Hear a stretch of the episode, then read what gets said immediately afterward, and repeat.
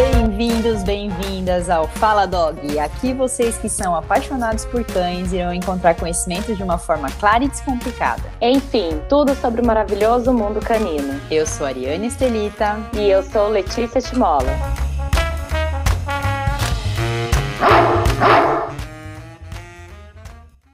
Oi, pessoal! Hoje a gente vai falar de um tema delicado. Nós vamos falar sobre o luto. Mas a pergunta é: será que os cães sentem, ou melhor, passam pelo luto como a gente passa? Então, pessoal, antes de saber se os cães passam ou não pelo luto, é bom a gente explicar o conceito de luto para nós humanos. No dicionário, o luto é um sentimento de pesar ou tristeza pela morte de alguém, mas de uma forma um pouco mais completa, levando em consideração também a apologia. O luto é um processo lento e doloroso, com profunda tristeza que vivencia a ausência e o vazio causado por uma perda. Sim, e o luto não é só da morte de uma pessoa ou animal de estimação, mas ele pode ser da morte de uma situação, uma separação, a perda brutal de algo que a gente tinha algum apego e se foi. O luto não é um tema simples, gente. Pode existir milhões de conceitos e variações, mas uma coisa a gente sabe: essa dor, essa tristeza ou sofrimento, ela é vivida por cada pessoa, cada ser de um modo único. Cada indivíduo indivíduo tem reações que são particulares dela na hora de sentir a perda. Ari, você comentou sobre o apego, e eu acho que assim vai ser mais fácil a gente comparar o que é o luto humano do luto canino. O luto pode ocorrer por qualquer coisa que se tenha apego. Como você falou, não é só a morte. Então, se um animalzinho de estimação ele é apegado a alguma coisa e ele perde aquilo, ele vai também passar pelo processo de luto. Exato, Lê. E eu já li, na verdade, acho que muitos dos ouvintes também já leram sobre as fases do luto que são a negação, a raiva, a barganha, a depressão, até chegar na aceitação. Explica para o pessoal quais dessas fases os cães podem passar. Então, os cães eles têm as fases da raiva, da negação, da depressão e da aceitação. E geralmente o luto em cães eles podem durar em torno de um mês. Lembrando sempre que isso pode variar em função de cada indivíduo. Sim, é importante a gente se atentar para os sintomas. Em geral, o cachorrinho pode parar de comer ou passar a comer menos, parar de brincar, chorar e ficar procurando um amigo que perdeu. Além do tempo que você comentou, que pode variar, o nível do luto também pode variar dependendo da proximidade do dog com a pessoa ou bichinho que morreu. Irmãos ou cães que sempre viveram juntos tendem a sentir luto mais intenso. E muitos idosos aposentados ou os viúvos, eles tendem a passar muito tempo com seus cães e por isso eles podem sentir a morte do tutor de forma mais profunda. Mas, Ari, eu acho que é algo que precisa ficar muito muito claro para o pessoal que está escutando a gente é como esse sentimento está relacionado à perda. Os cães vão sentir não só quando o tutor morre, mas quando ele é abandonado ou quando ele é deixado em um hotelzinho por dias a fio aí de uma forma abrupta, sem nenhuma adaptação gradativa né, que é necessária. É, esse ponto é muito importante, gente. Quando a gente deixa o nosso cachorrinho em um lugar desconhecido, com gente desconhecida e por um longo período sem adaptação, ele não tem ideia de que a gente vai voltar. Não adianta falar para ele, mamãe já volta, né?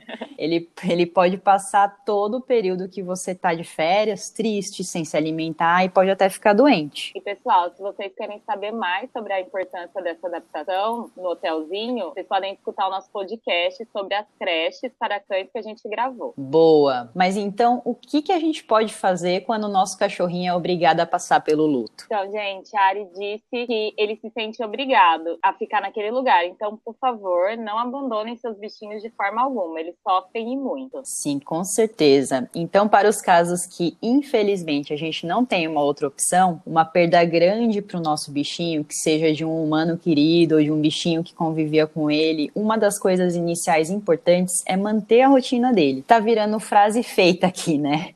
Mas a gente não cansa de repetir que os cães amam rotina. Então, como ele não vai ter a pessoa ou animal inserido na rotina, respeitar o que ele costumava fazer antes é importante, como as horas das refeições, os passeios, as brincadeiras, entre outras atividades que você costumava fazer com seu bichinho. Outra coisa importante é prestar atenção na alimentação dele. Como nós falamos, eles podem perder o apetite quando está nesse processo do luto. Então vocês podem observar se ele está bebendo água. Uma dica é oferecer algo que ele goste muito para estimular ele a se alimentar e também estimular ele a comer através de brincadeiras. No caso da água, você também pode oferecer água de coco para ele, que além de hidratar, tem sais minerais e vai ajudar a aumentar o consumo. Caso ele não aceite nada, é legal que você leve ele no veterinário para poder ajudar ele de uma forma mais eficaz. Sim, pessoal, e também observem o comportamento dele. Se eles estão fazendo as necessidades com a mesma frequência, a mesma consistência, se eles estão mais apáticos ou agressivos, se existe algum tipo de mudança. Isso é muito importante da gente observar. Claro, quando a gente fala de questões fisiológicas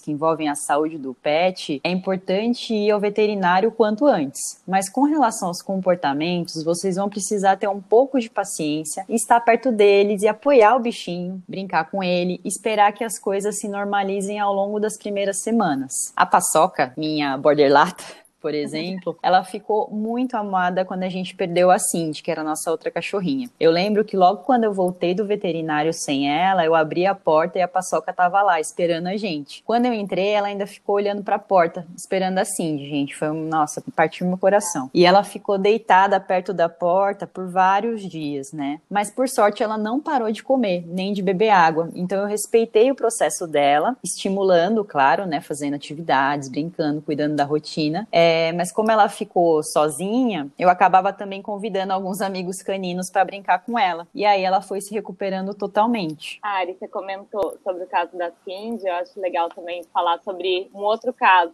Lá em casa, quando o Aladim morreu, né, que era o nosso cole, a hum. Tula, que era vira-latinha, ela ficou muito triste também. Então ela parou de comer, ela ficou amuada, muito amuada, e a gente ficou tentando incentivar ela, deu até papinha de, de criança para ela, para estimular ela a comer. E aí, com um tempo, a gente introduziu outro cachorro, né, que é o Thor, e aí ela se soltou. Então, assim, você tem que saber muito bem como que o seu, como seu cachorrinho tá e ver quais as opções, né, igual você falou aí, de convidar outros amigos para poder brincar. Isso, por experiência minha, eu acho que ajuda muito, porque com a Tula foi o Thor que fez ela querer viver novamente. Então, ah, muito legal. Só uma coisa que eu acabei lembrando é que muitas pessoas até optam por adotar um outro cachorrinho, né? Para ter de novo uma companhia, principalmente se esse cachorro que ficou, ele vai ficar sozinho, se não tem outros, né, para fazer companhia. Mas é importante ter atenção aqui com relação a se realmente você pode, se você tem estrutura emocional para ter um novo cachorrinho na família. Porque claro que para o cachorro que ficou é super importante, mas também você precisa avaliar o contexto da sua vida nesse momento. Exatamente. É lembrar que cada situação é única, né? A gente está contando uma experiência, mas cada situação é única, até porque às vezes a pessoa acabou de perder um cachorrinho, né? Pensando no caso do luto por um cachorrinho que acabou de perder, ela pega outro cachorro e aí joga essas expectativas em cima do cachorro, achando que ele vai ser igual ao que se foi.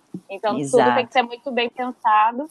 E uma forma de conseguir ver qual que é a melhor situação também é contratando um especialista, né, Ari? Sim, com certeza. Então, mas aí voltando, se por acaso seu cachorrinho não for melhorando ao longo das semanas, novamente a gente reforça que é interessante levar no veterinário. Isso porque ele vai estar no estado depressivo e de tristeza profunda que se torna crônico. Então, a falta de apetite, a baixa de imunidade pode desencadear várias doenças e isso pode até causar né, uma morte do cachorrinho. O veterinário ele pode indicar alguns medicamentos que possam ajudar ele a se recuperar mais rápido. Outra dica é contratar um especialista, né, que a gente acabou de comentar, para ajudar o seu cachorrinho a ser mais independente. Na verdade, ele vai orientar você sobre quais são as atividades a melhor forma para o seu cachorrinho ficar sozinho e se adaptar quando ele tiver que ficar longos períodos sem você relaxar em determinadas situações, enfim. É, ele vai te ajudar a garantir que ele fique bem longe de você. Sim, boa, Lê. E é legal a gente falar também que a gente fez um podcast dando dica para as pessoas poderem deixar o cachorrinho delas sozinho, sem que eles fiquem estressados, ansiosos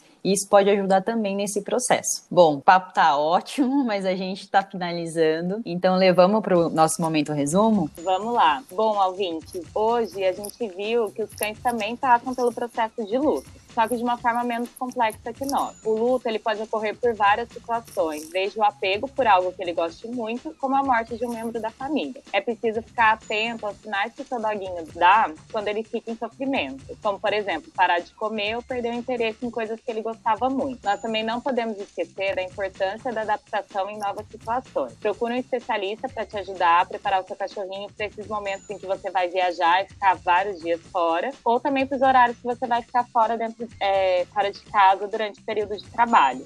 Ari, agora é com você. Qual que é o desafio da semana? Vamos lá, pessoal. Hoje a gente quer que vocês abram ainda mais o coração de vocês pra gente. Contem se o cachorrinho de vocês já passou por algum processo de tristeza como os que a gente comentou e como que vocês lidaram com essa situação. É muito legal a gente compartilhar, né, essas diversas situações e as experiências pra gente ver que a gente não tá sozinho nas situações. Então mandem pra gente que a gente vai adorar saber. Chegando ao fim de mais um Fala Dog, a gente espera que vocês tenham gostado. Lembrem sempre de seguir a gente nas redes sociais, no Facebook e no Instagram é o arroba fala.dog. Mandem suas mensagens, dúvidas, sugestões e o desafio por lá também ou vocês podem falar com a gente pelo e-mail faladog.hotmail.com. E além disso, para você que está pensando em ter um cachorrinho ou já tem, mas tem dúvidas de como cuidar dele, já está disponível no link da nossa bio do Instagram o e-book O que você precisa saber para ter um cachorro, feito especialmente para os iniciantes. Sim, pessoal, esse e-book está muito legal e vai ajudar vocês a terem uma vida harmônica com seu cachorrinho desde o começo. Além disso,